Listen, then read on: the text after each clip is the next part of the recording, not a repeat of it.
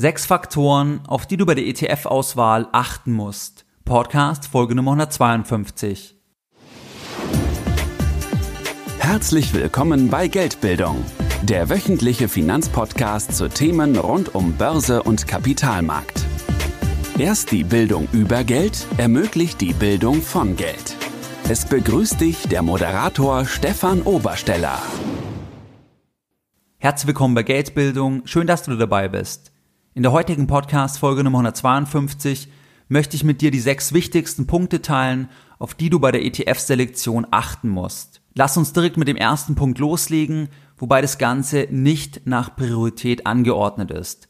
Der erste Punkt ist, such dir einen ETF von einem der großen Fondsanbieter. Das sind Anbieter wie Luxor, DBX-Tracker, Comstage und iShares. Das heißt, Wähle keinen kleinen Nischen-ETF-Anbieter aus, sondern fokussiere dich auf diese großen vier ETF-Anbieter. Kommen wir zum zweiten Punkt.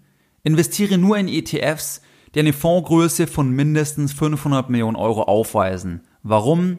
Weil dann erstens die Gefahr der Fondsschließung kleiner ist, weil der Fonds erst ab einem hohen Volumen für den Anbieter interessant ist und zweitens, weil die Kosten in der Regel dann geringer sind.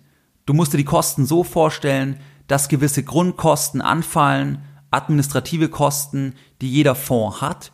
Und wenn der Fonds kleiner ist, dann machen diese Grundkosten relativ gesehen natürlich mehr aus. Das heißt, investiere nur in Fonds, die ein Volumen von mindestens 500 Millionen Euro aufweisen.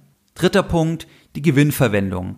Der Fonds kann entweder die Erträge reinvestieren, man spricht dann von Tesorierung, oder der Fonds kann die Erträge Dividenden oder Zinsen zum Beispiel an die Anleger ausschütten. Man spricht dann von einer ausschüttenden Gewinnverwendung. Was sind die Vorteile von der einen oder von der anderen Variante?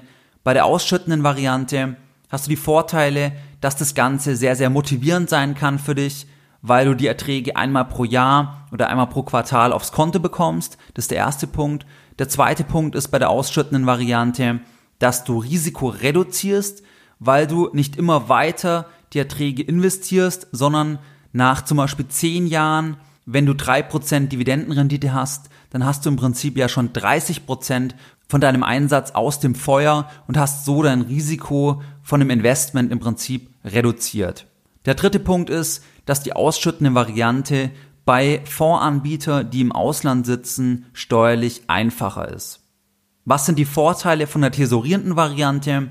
Bei der tesorierenden Variante hast du die Vorteile, dass es erstens rein rechnerisch gesehen für den langfristigen Vermögensaufbau besser ist, weil die Erträge automatisiert und ohne Kosten reinvestiert werden. Das heißt, dein Schneeball kommt noch schneller ins Rollen. Und zweitens, dass du einen Disziplinierungseffekt hast, weil du über die Erträge gar nicht verfügen kannst. Das wird dir automatisch wieder angelegt Du siehst keine Euros auf dem Konto, das heißt, du kommst nicht so leicht in Versuchung, das Geld abzuheben. Welche Variante ist jetzt besser? Es kommt darauf an, was deine Anlagestrategie ist. Das heißt, wie gesagt, wie wir gehört haben, es gibt einige Punkte, die für die tesorierende Variante sprechen und einige Punkte für die ausschüttende Variante. Was sind Überlegungen von Anleger vielleicht, wo du dich auch wiederfinden kannst? Manche sagen einfach, ich möchte keinen tesorierenden wegen der steuerlichen Thematik wobei es dann auch bei der ausschüttenden Variante einen tesorierten Anteil geben kann. Das heißt, auch hier muss man genau differenzieren. Unterm Strich, es gibt für beide Varianten Vor- und Nachteile. Das heißt, hier gibt es keine klare Antwort. Kommen wir zum vierten Punkt, zum Fondsalter. Achte darauf, dass der Fonds mindestens fünf Jahre alt ist. Warum? Weil auch dann die Gefahr der Fondsschließung geringer ist und der Fonds bereits sich etabliert hat am Markt. Kommen wir zum fünften Punkt, zum fünften Faktor, der vielleicht mit der umstrittenste Faktor ist. Das ist der Faktor der Replikationsweise. Das heißt, wie bildet der Fonds den Markt ab, in den du investieren möchtest? Kleiner Exkurs, was der Markt ist, das kann eigentlich alles und nichts sein. Das heißt, der Markt das kann der deutsche Aktienindex sein. Das wäre dann der populärste Markt, den wir im Fernsehen verfolgen können. Es kann aber auch der S-DAX sein, der M-DAX. Es kann ein konstruierter Index sein. Es kann ein amerikanischer Index sein. Das heißt, was der Markt ist, ist sehr unterschiedlich. Und der Markt kann ein Aktienmarkt sein, es kann ein Anleihenmarkt sein, es kann ein Rohstoffmarkt sein. Das heißt, auch hier gibt es Märkte in allen Anlageklassen, in die du passiv investieren kannst. Wie wird jetzt der Markt abgebildet? Bleiben wir beim deutschen Aktienindex. Entweder kann der ETF direkt die Werte anteilig entsprechend dem Index direkt kaufen und so die Werte physisch im Portfolio halten oder er kann das Ganze über ein sogenanntes Tauschgeschäft, über einen Swap regeln. Das heißt, dass der ETF irgendwelche Werte im Portfolio hält und dann ein Tauschgeschäft mit einem anderen Finanzmarktakteur abschließt und sich die Rendite von dem Zielmarkt liefern lässt. Bei der einen Variante spricht man von der replizierenden Variante bei der anderen Variante spricht man von der synthetischen Variante. Es gibt hier nochmal Unterscheidungen auf tieferer Ebene, aber die würden den Rahmen dieser Podcast-Folge sprengen. Merkt ihr einfach, es gibt entweder ETFs, die direkt die Werte im Portfolio halten oder zumindest überwiegend. Bei größeren Indizes, man spricht dann von Optimized Sampling, wobei das auch unter die voll replizierte Variante im Prinzip fällt. Oder die andere Variante, es gibt ETFs, die über Swaps arbeiten. Man spricht dann auch von der synthetischen Abbildungsvariante. Was sind die Vor- und die Nachteile? Die Vorteile bei der voll replizierenden Variante sind im Prinzip darin zu sehen, dass es transparenter ist. Das heißt, man weiß mehr, was man hat im Prinzip. Das Ganze ist in der Regel aber etwas teurer, weil mehr Verwaltungsaufwand anfällt und es kann auch steuerlich komplizierter sein, wenn thesaurierend und der Sitz im Ausland ist von der Fondsgesellschaft. Bei der synthetischen Variante ist im Prinzip der Vorteil teilweise im steuerlichen zu sehen und teilweise auch in den Gebühren jeweils, dass die günstiger sind. Es können auch teilweise noch Erträge erzielt werden, die dann auch im Prinzip die Gebühren des Fonds wieder reduzieren. Welche Variante ist jetzt besser? Auch das kann man nicht pauschal sagen. Grundsätzlich ist meine persönliche Meinung, dass ich immer in voll replizierende bzw. optimized Sampling ETFs investieren würde. Warum?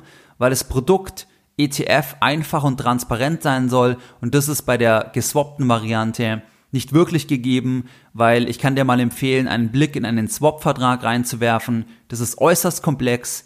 Das Ganze ist zwar sehr gut besichert, das heißt, wenn du in einen ETF investierst, der zum Beispiel den MSCI World abdeckt, dann kann es sein, dass du russische Aktien in dem ETF hast, das Ganze aber über einen Swap läuft und der ETF sich von einem anderen Finanzmarktakteur die Rendite des MSCI World liefern lässt, das Ganze auch extrem abgesichert ist, aber es bleibt aus meiner Sicht ein Restrisiko, das Ganze ist intransparent ein Stück weit und im Worst Case, also wenn wirklich Panik, Untergangsszenario, wenn du das durchspielst, dann weiß man einfach nicht, wie das Ganze hier reagiert. Du hast in jedem Fall eine zusätzliche Unsicherheit und auch der Trend, so viel an der Stelle von institutionellen Anlegern geht ganz klar zur physischen, zur voll replizierten Variante. Das heißt, das ist auch meine bevorzugte Variante. Allerdings gibt es, wie gesagt, auch Gründe für die synthetische Variante und welche jetzt höher gewichtet sind, das muss jeder Anleger für sich selbst entscheiden. Kommen wir zum sechsten Punkt. Achte auf einen bekannten Indexanbieter. Das heißt, dass du ETFs kaufst, die im Prinzip auf einen Index gehen, wo der Indexanbieter bekannt ist. Das wäre zum Beispiel Stocks oder auch MSCI. Warum ist das wichtig? Du musst dir vorstellen, als langfristiger Anleger möchtest du das ganze Jahr jahrzehntelang im Portfolio behalten. Zumindest mal einige Jahre. Du bist ja jetzt von der Zusammensetzung des Marktes, in den du investieren möchtest, abhängig. Und der Indexanbieter bestimmt im Prinzip die Spielregeln des Marktes. Das heißt, wer fliegt aus dem DAX, wenn er was unterschreitet, überschreitet, wie auch immer die Kriterien sind. Wenn du jetzt in Indizes investierst, die von Indexanbietern sind, die nicht bekannt sind, oder es irgendwelche kleinere, künstliche konstruierte Indizes sind, dann besteht einfach die Gefahr, dass dieser Index irgendwann zu deinem Nachteil im Prinzip als Kleinanleger gestaltet wird. Bei Indexanbietern, die sehr populär sind, wo auch viele Großanleger investiert sind, hier kannst du aus meiner Sicht eher davon ausgehen, dass die auch deine Interessen als Kleinanleger dann durchsetzen und mehr darauf achten, dass auch die Zusammensetzung im Prinzip fair im Sinne auch des Anlegers ist. Was waren jetzt die Lessons learned in der heutigen Podcast-Folge Nummer 152? Deine Lessons learned in der heutigen Podcast-Folge. Die sechs Faktoren, auf die du bei der ETF-Auswahl achten solltest, sind die folgenden. Erstens, Fondsanbieter, fokussiere dich auf die bekannten Anbieter. Zweitens, Fondsgröße, achte darauf, dass der ETF mindestens eine halbe Milliarde hat. Dritter Punkt, Gewinnverwendung, thesaurierend oder ausschüttend. Es gibt hier keine klare Antwort, das hängt im Prinzip von deiner persönlichen Präferenz ab.